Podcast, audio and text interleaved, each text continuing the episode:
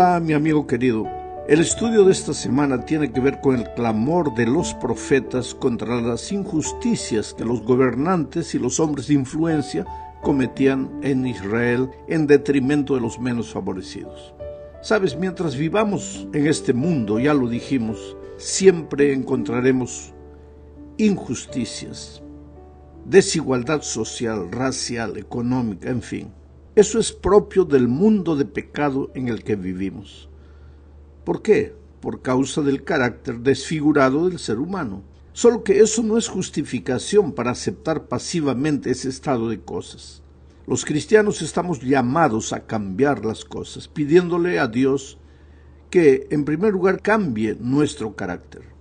La desigualdad entre los seres humanos, las injusticias contra los oprimidos, no terminará por causa de los seres humanos o de los cambios políticos. Los gobernantes pueden prometer mil maravillas, pero ningún cambio sucederá mientras el corazón humano no sea transformado. Y esa obra solo puede ser realizada por Jesús.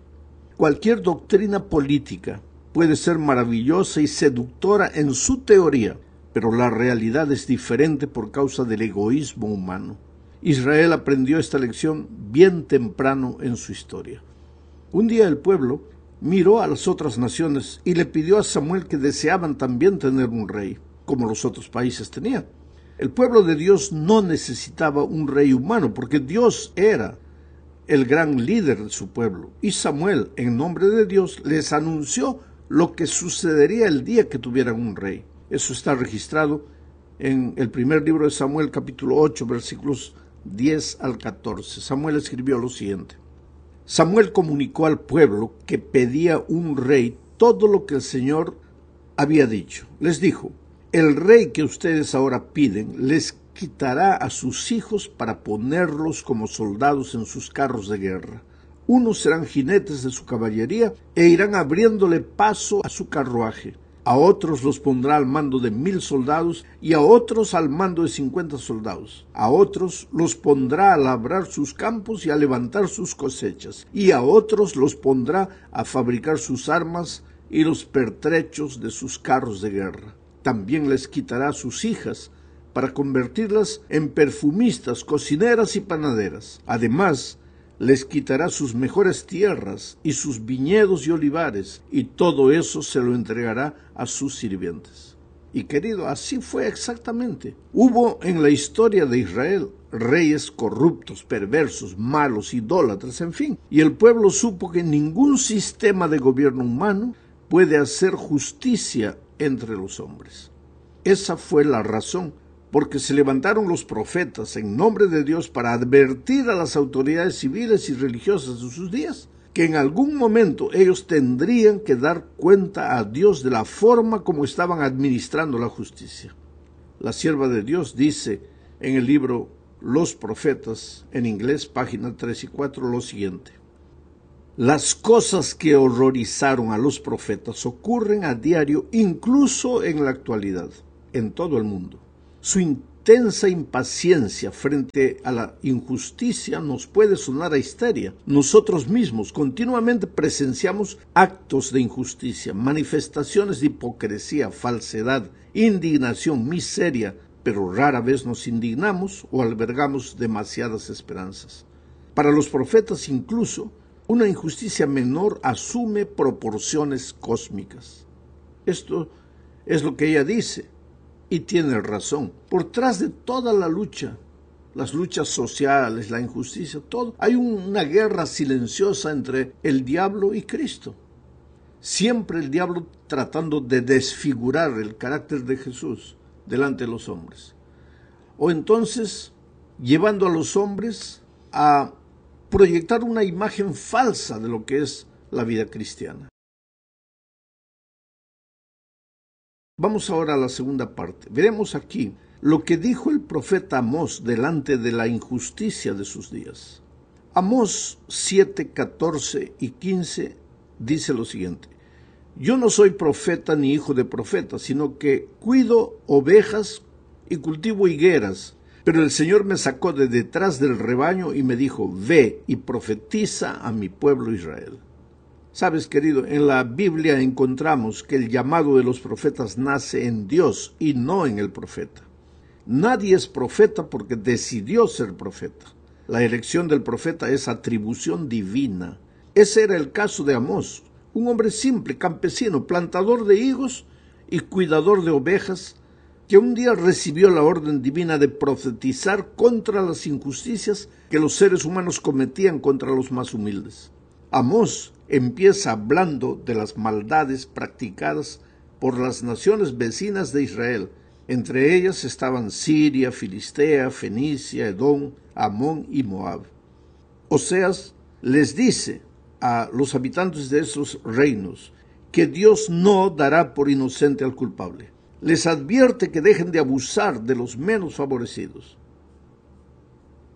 A los filisteos, por ejemplo, les dice en Amós 1, 6 al 8 lo siguiente. Así ha dicho el Señor, por tres pecados de Gaza y por el cuarto no revocaré su castigo, por haberse llevado cautivo a todo un pueblo para entregárselo a Edom. Le prenderé fuego a la muralla de Gaza y éste consumirá sus palacios. Destruiré a los habitantes de Asdod y a los gobernantes de Ascalón. Descargaré mi mano sobre Ecrón y el resto de los filisteos perecerá.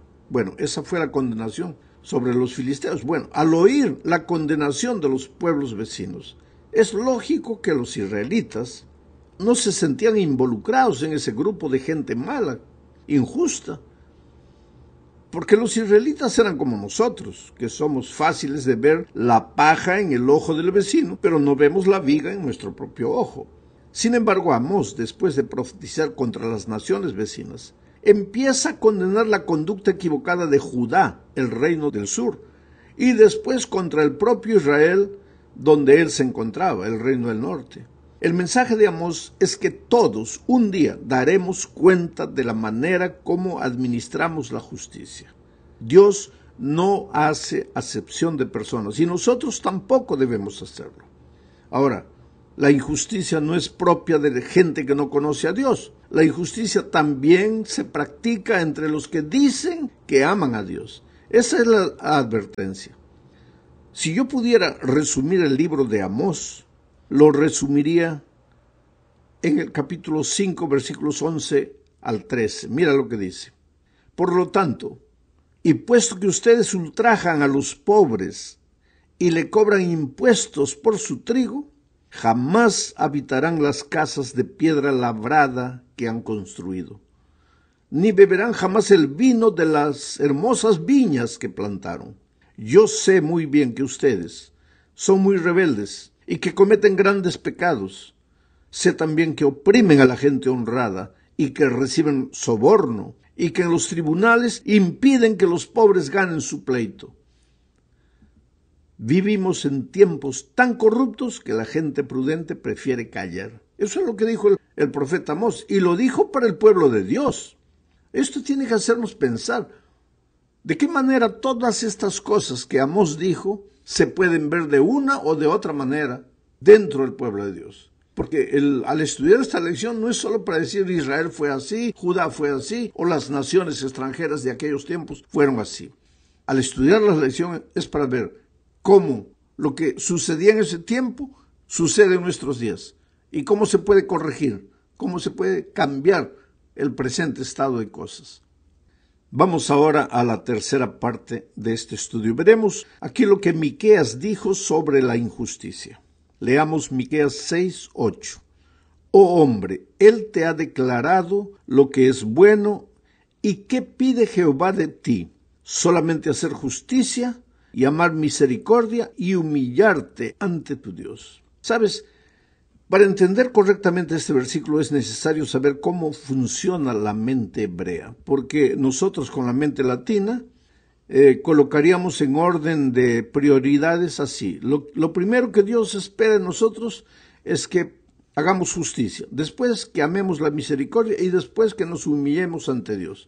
Solo que la mentalidad hebrea funciona de otra manera lo más importante no se coloca en primer lugar, sino en último lugar. Y el resultado de esa prioridad viene después. O sea, con la mentalidad hebrea, En este versículo lo que Dios está diciendo es que lo más importante es humillarse ante Dios, vivir una vida de comunión con Dios, someterse a Dios, rendirse a Dios. Y el resultado de eso será amar la misericordia y practicar la justicia. En otras palabras, cuando la persona se entrega a Dios, su carácter cambia. Lógico, si su carácter cambia, su relación para con los otros seres humanos también cambiará. Pero la realidad en los tiempos de Miqueas era que la gente no se preocupaba en amar a Dios y como resultado tampoco practicaba la justicia. Mira lo que dice Miqueas 2, 8 al 10. ¿Qué hacían las personas? El que ayer era mi pueblo se ha levantado como enemigo. De sobre el vestido quitasteis las capas atrevidamente a los que pasaban, como adversarios de guerra. A las mujeres de mi pueblo echasteis fuera de las casas que eran su delicia. A sus niños quitasteis mi perpetua alabanza. Levantaos y andad, porque no es este lugar de reposo pues está contaminado, corrompido grandemente. Mira, querido, voy a explicar un poco la situación. Con el reinado de Acaz, cuando él era rey de Judá, el pueblo decayó espiritualmente. La idolatría y otras prácticas pecaminosas aumentaron. Los pobres seguían siendo explotados. Miqueas, al igual que otros profetas contemporáneos, es un profeta de condenación los primeros tres capítulos del libro de Miqueas casi en su totalidad expresan la ira y el dolor de Dios por el mal que su pueblo cometía. Miqueas anunció la destrucción que se avecinaba sobre Israel por causa de esas cosas que desagradaban a Dios y que el pueblo practicaba. Pero Dios no había abandonado a su pueblo. Hasta las condenaciones y los duros mensajes de los profetas eran una indicación del constante interés de Dios por su pueblo. Les dio advertencias, es verdad, pero anhelaba perdonarlos y restaurarlos. Sin embargo, el pueblo estaba tan preocupado con el ceremonial de las cosas que se olvidaban de ser espirituales. Y ese es el peligro nuestro hoy. Podemos estar tan preocupados en cumplir esto, guardar esto, seguir esto, pero nos olvidamos de ser hombres justos con las personas que pasan por dificultades. Consideremos ahora a Ezequiel. Esta es la cuarta parte de la lección. Leamos lo que dice Ezequiel 16:49.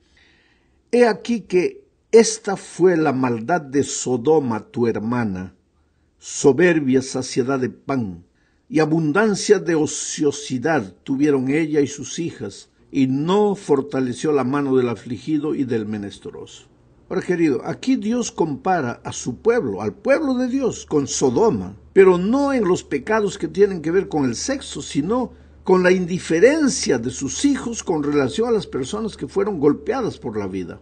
Dice el texto, no fortaleció la mano del afligido y del menesteroso. Podría ser que a la vista de Dios estos pecados, o sea, injusticia, desigualdad, fueran tan malos o peores como los pecados sexuales. Pues eso es lo que hay que tener en cuenta, porque para nosotros adulterio, homosexualismo, eso, oh, qué pecadazos, eso no tienen perdón. Y la injusticia y la desigualdad y el trato injusto con los menos favorecidos, eso sí pasa. Pues hay que ver las cosas desde el punto de vista divino y no solamente humano. Las primeras profecías de Ezequiel advierten sobre la destrucción venidera. Ezequiel 34, 2 al 4 dice, Hijo de hombre, profetiza contra los pastores de Israel. Profetiza y di a los pastores, porque los pastores también son hombres de influencia en la iglesia. Ahora, esta es una advertencia para mí y para todo pastor. Ezequiel dice, profetiza y di a los pastores. Así ha dicho Jehová el Señor. Ay de los pastores de Israel, que se apacientan a sí mismos ¿No apacientan los pastores a los rebaños? Coméis la grosura y os vestís de la lana. La engordada degolláis, mas no apacentáis a las ovejas. No fortalecisteis las débiles, ni curasteis la enferma, no vendasteis la perniquebrada, no volvisteis al redil la descarriada, ni buscasteis la perdida, sino que os habéis enseñoreado de ellas con dureza y con violencia. Ay, ay, ay, esto es terrible. Quiere decir que yo todos los días como pastor tengo que rever mis actitudes. ¿Soy del pastor que quiere sacar el mayor provecho de, de la iglesia? ¿O soy el pastor que quiere dar lo más que pueda dar de mí para la iglesia? Este es un, esta es una advertencia seria porque estas cosas que aparentemente no tienen mucho significado, cuando Cristo venga tendremos que dar cuenta de todo lo que hicimos. Sin embargo, después de que Jerusalén cae en manos de los babilonios como consecuencia de todas estas desviaciones, después que el pueblo es llevado cautivo, el enfoque de Ezequiel cambia a las promesas divinas de restauración. O sea, Dios no desea el sufrimiento de sus hijos y aun cuando ellos fallan, está listo a restaurarlos. Esto es lo maravilloso, querido. Pecar es horrible, pero peor es permanecer en el pecado. La advertencia divina no es voy a castigar al pecador, la advertencia divina es si pecas hay esperanza para ti, ven a mí y yo te voy a restaurar. A pesar del pueblo de Dios ser tan, tan malo que se los compara con Sodoma, el Señor todavía se acercaba a ellos con la esperanza de alejarlos de su maldad. En el plan de Dios, ellos volverían a su tierra, Jerusalén, para restaurarla y el templo sería reconstruido. Nuevamente volverían a celebrar las fiestas que Dios les dio y la tierra se volvería a dividir en partes iguales entre el pueblo como herencia. Pues aquí parece obvio que la intención de Dios era que el plan que tenía para su pueblo, que primero fue dado a Moisés y al pueblo de Israel, después de su rescate de Egipto, ese plan se reanudaría con el regreso de su pueblo del cautiverio. Esto incluía la preocupación por los miembros más débiles de la sociedad, como también por quienes podrían considerarse forasteros. Este siempre fue el plan de Dios, justicia en medio de su pueblo. Llegamos al fin de este estudio mencionando a Isaías. Isaías 1, 15 al 23 es un texto que tiene que hacernos pensar. Cuando extendáis vuestras manos, yo esconderé de vosotros mis ojos, dice Dios. ¿Por qué? Ah, porque ¿de qué vale clamar a Dios si está siendo injusto con las personas? Sigue diciendo el texto, asimismo cuando multiplicáis la oración, yo no iré, llenas están de sangre vuestras manos, lavaos y limpiaos, quitad la iniquidad de vuestras obras de delante de mis ojos, dejad de hacer lo malo, aprended a hacer el bien, buscad el juicio, restituid al agraviado, haced justicia al huérfano, amparad a la viuda. Ahora, si tú no haces esto y extiendes tu mano para pedir la bendición de Dios, ¿cómo te va a bendecir Dios? Eso es lo que Isaías está diciendo. Y continúa, venid luego, dice Jehová, y estemos a cuenta. Si vuestros pecados fueren como la grana, como la nieve serán emblanquecidos. Si fueren rojos como el carmesí, vendrán a ser como blanca lana. Si quisiereis y oyereis, comeréis el bien de la tierra. Si no quisiereis y fuereis rebeldes, seréis consumidos a espada, porque la boca de Jehová lo ha dicho. Quiere decir, querido, para Dios no termina todo en condenación termina en restauración, porque Él siempre cree en el ser humano. Cuando estudiamos este tipo de lecciones es para hacernos pensar, no para desesperarnos, para hacernos pensar, para corregir lo que hay que corregir, para clamar por misericordia divina, para aprender a ser justos con los hermanos, para aprender a perdonar si queremos ser perdonados, para aprender a bendecir a otros si queremos ser bendecidos por Dios. Que Dios nos bendiga.